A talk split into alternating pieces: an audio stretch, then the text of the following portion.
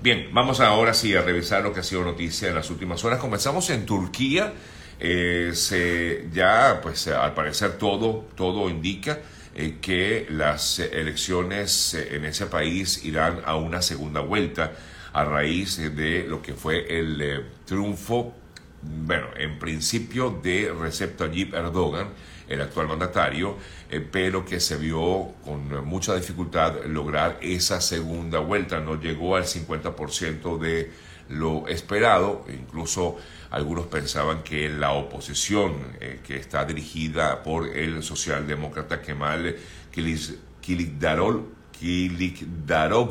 es el apellido del eh, opositor en Turquía, se esperaba inclusive que él pudiera llegar a ser el presidente obteniendo el resultado favorable en esta primera vuelta, pero eh, según lo más reciente, las, eh, por lo menos los resultados indican que con una diferencia de tan solo tres puntos, el eh, actual mandatario Erdogan se erige como el que va adelante en esta primera vuelta y a la espera de las decisiones, digamos, oficiales que tomen eh, las autoridades electorales en ese país, pero Turquía se encamina definitivamente a una segunda vuelta que se realizaría el próximo 28 de mayo y que eh, entonces disputarán el actual mandatario Recep Tayyip Erdogan eh, con el opositor, para repetir el apellido, voy a tratar de hacerlo lento para no equivocarme, Kilik Daroglu es el apellido del socialdemócrata opositor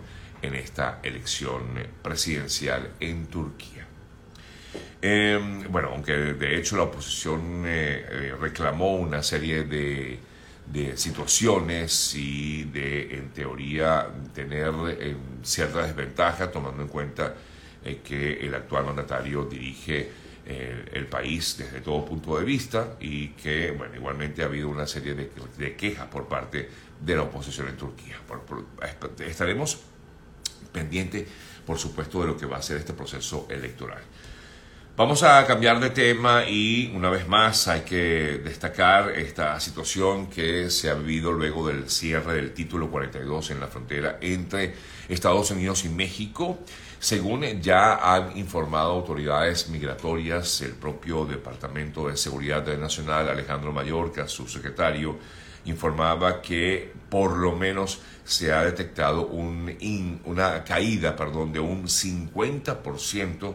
en el número de personas que están siendo arrestadas en el sur de Estados Unidos en comparación con cifras que se registraron la semana pasada en esta eh, frontera. Igualmente, el eh, representante de Seguridad Nacional, Alejandro Mayorkas, recordó que a partir de ahora todas aquellas personas que crucen la frontera sin su permiso migratorio o sin haber solicitado asilo en los países eh, por los que transcurrieron van a ser deportados de forma rápida. Ya esto lo comentamos bastante la semana pasada. Y por supuesto eh, han afirmado que la situación ha mermado bastante en la frontera sur de Estados Unidos. En tanto, en Nueva York, el alcalde Eric Adams informó que el icónico Hotel Roosevelt o Roosevelt, nombrado así por el expresidente y que cerró hace ya tres años, se fue reabierto para alojar allí a familias inmigrantes con niños que justamente estarían llegando a la ciudad de Nueva York eh, como consecuencia de todo este proceso migratorio que se ha vivido en la frontera sur de Estados Unidos. Eh, se establecerá en este hotel em, justamente todo un proceso de, eh, perdón, de, donde se van a brindar servicios migratorios a las personas que allí acudan, que sean alojadas en ese lugar, así como asistencia médica, entre otros servicios que va a ofrecer el gobierno de la ciudad de Nueva York ante el incremento de, de, migrantes que están llegando a, disculpen, albergues eh, que eh, están apostados en la ciudad de Nueva York o colocados en la ciudad de Nueva York. Por otro lado, pudimos conocer también que la Oficina de Detención de Estados Unidos informó también que había eh, había deportado a un ciudadano de origen venezolano que había ingresado por la frontera norte o sur de Estados Unidos y norte de México, había entrado al país eh, con todo este proceso eh, que hubo la semana pasada en medio del cierre del título 42, pero lo que destaca la Oficina de Detención y Deportación es que el eh, ciudadano de 35 años de edad fue escoltado a un vuelo comercial con destino a Caracas, fue deportado a Caracas porque la persona al parecer tenía o tiene una deuda pendiente con la justicia venezolana. Agentes de la patrulla fronteriza entregaron a este ciudadano eh, para que compareciera ante las autoridades de inmigración y lo liberaron con orden de libertad bajo palabra. Eh, no obstante, igualmente se dieron cuenta de que la persona estaba siendo solicitada por un eh, caso de asesinato en Venezuela, razón por la cual la oficina de Revisión de Inmigración del Departamento de Justicia emitió una orden de deportación para este ciudadano como parte de lo ocurrido durante esta última semana en lo que fue el cierre del título 42. Bien, amigas, amigos, en otras informaciones destacadas a esta hora de la mañana, les comento, el eh, presidente de Ucrania, Volodymyr Zelensky, viene de realizar una importante gira con en varios países de Europa. Eh, se reunió el fin de semana con el eh, Papa Francisco, también se reunió con el eh, primer ministro, de, el canciller alemán, perdón, Olaf Scholz, donde se mostraron muy complacidos con esta reunión, motivados, preparados, afirmaba Zelensky por la victoria. También se reunió en el día de ayer con el presidente de Francia, Manuel Macron, Allí fue recibido por el mandatario eh, francés y hoy eh, tuvo una importante reunión que se destaca, por cierto, a esta hora de la mañana con el eh, primer ministro del Reino Unido, Rishi Sunak, quien recibió a Zelensky y de hecho lo comparó con Winston Churchill, el premier británico, le dio un cálido abrazo al líder ucraniano a su llegada a la residencia de campo, donde el eh, eh, ex primer ministro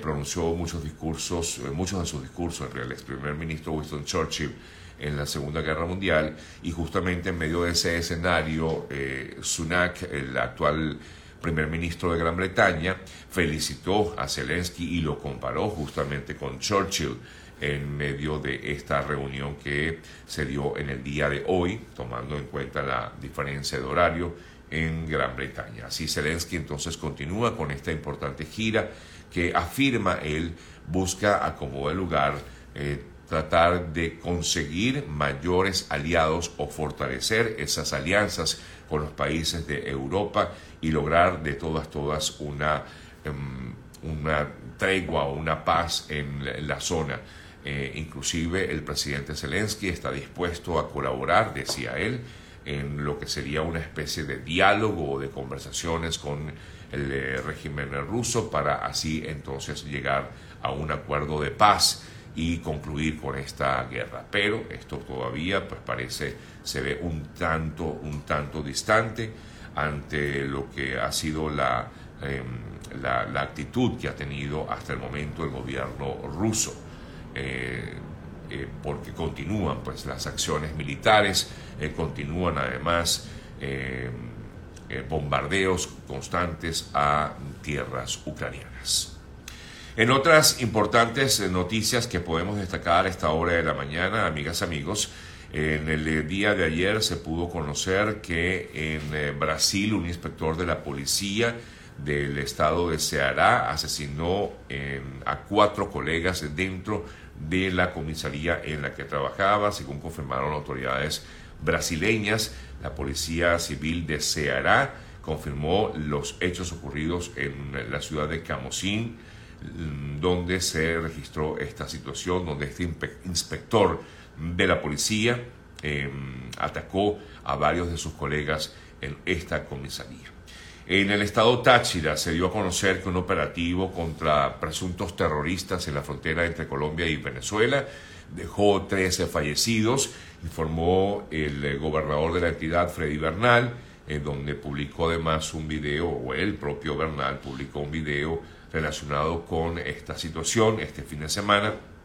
Dijo que habían sido neutralizadas 13 personas de alta peligrosidad, una de ellas eh, colombiana y otros dos venezolanos, implicados supuestamente en un presunto atentado terrorista registrado el fin de semana anterior, cuando lanzaron una granada y se registraron ocho heridos en eh, Colombia. Eso fue lo que manifestó el eh, gobernador del el estado Táchira, el, señor Freddy Darnay. Hablando de Colombia, las autoridades embargaron una hacienda en el departamento de Antioquia valorada en unos 6 millones de dólares que pertenecía a miembros del bloque central Bolívar paramilitares de las Autodefensas Unidas de Colombia. También hablando de Colombia, hay una situación que se ha hecho muy viral, el momento en el cual eh, pues se registró en diversos, eh, eh, se registró en una zona donde hubo un asesinato y de hecho pues un hombre mató a su mujer y allí fue captado justamente en, en cámara el momento en que es atrapada esta persona, según he visto a través de las diferentes eh, plataformas digitales. El secretario de las Naciones Unidas, Antonio Guterres, aseguró este domingo en Jamaica, donde mantendrá una reunión bilateral el lunes, eh, el día de hoy con el primer ministro de Jamaica, Andrew Holmes, sobre la emergencia climática que afecta sobre todo al Caribe y la crisis que atraviesa Haití, entre otros eh, temas. Me voy a Venezuela para comentarles declaraciones que daba en el día de ayer María Colina Machado, eh, quien aseguraba que ya estaría todo prácticamente listo para poder ver un proceso electoral en el exterior, es decir, que las personas que se encuentran eh, fuera de Venezuela podrían participar en el proceso electoral de las primarias eh, en, eh, con miras a este proceso electoral de las primarias que se va a realizar el próximo 22 de octubre. Hemos visto además este video a través también de las redes sociales y a la espera de lo que determine en todo caso la Comisión Nacional de Primarias y explique también sobre todo cómo va a hacerse ese proceso electoral de quienes o de parte de quienes se encuentran sobre todo fuera de Venezuela. Bien, amigas, amigos, son las 8 y 22 minutos de la mañana. Nosotros a esta hora vamos a hablarles acerca de lo importante que es estar asegurado en este país y por cierto que siempre yo les hago esta recomendación de contactar a especialistas en el área, como es el caso de nuestro buen amigo Eoliver Suárez. Eh, para ello pueden contactarlo a través de la cuenta de Instagram de Eoliver, que es arroba eo.ayuda asesor integral de seguros y por lo tanto él perfectamente les va a indicar lo que más le conviene a usted, a su familia, a su, a su núcleo familiar para poder tener ese, eh, ese seguro que requiere usted y toda su familia. Contacte a Oliver a través de la cuenta de Instagram que de, él que es arroba eo.ayuda, eo.ayuda o también lo pueden hacer vía telefónica al 954-842-8875, 954 842-8875. Con más informaciones de Latinoamérica, les comento, en el día de ayer se pudo conocer que en Nicaragua continúa esta terrible persecución contra opositores y personas que piensan distinto al régimen de Daniel Ortega. Y tres personas fueron detenidas por parte del régimen de Ortega en eh, diferentes municipios de este país centroamericano, en Nicaragua, y liberados luego supuestamente bajo condiciones. Esto fue denunciado por, fue, sí, presentada la denuncia por varias organizaciones eh, no gubernamentales en ese país que para algunos no tiene, digo para algunos, para prácticamente el régimen, no tienen eh, basamento. Pero lo destacado de todo ello es que las tres personas son opositores críticos directos contra el gobierno de Daniel Ortega. Uno de ellos fue Juan Carlos Márquez, integrantes de una alianza universitaria. Eh, también se encuentran detenidos, o por lo menos fueron detenidos, como ya les decía, liberados con ciertas condiciones. Eh, otras eh, dos personas, un abogado, el abogado Alejandro Vélez Brenes y Yolanda González. Esto ocurrió este fin de semana, mostrando una vez más esta persecución que ha tenido el régimen de Daniel Ortega contra todo aquel que piense distinto en su país. Eh, hablando de Latinoamérica, me voy a ir a Ecuador porque en ese país eh, la Asamblea Nacional determinó que para el día de mañana, martes, eh, según se espera una sesión en la cual se va a desarrollar en el Parlamento ecuatoriano el juicio político contra el actual presidente de ese país, Guillermo Lazo. Recordamos que a Lazo se le acusa de presunto peculado por parte de la oposición y de acuerdo a la convocatoria que se realizó justamente en el día de ayer, se tiene previsto entonces que el, eh, mañana martes se dé inicio a este llamado juicio político en contra de Guillermo Lazo, lo que genera una crisis política bien, bien grande y bien complicada actualmente en eh, Ecuador, en ese país.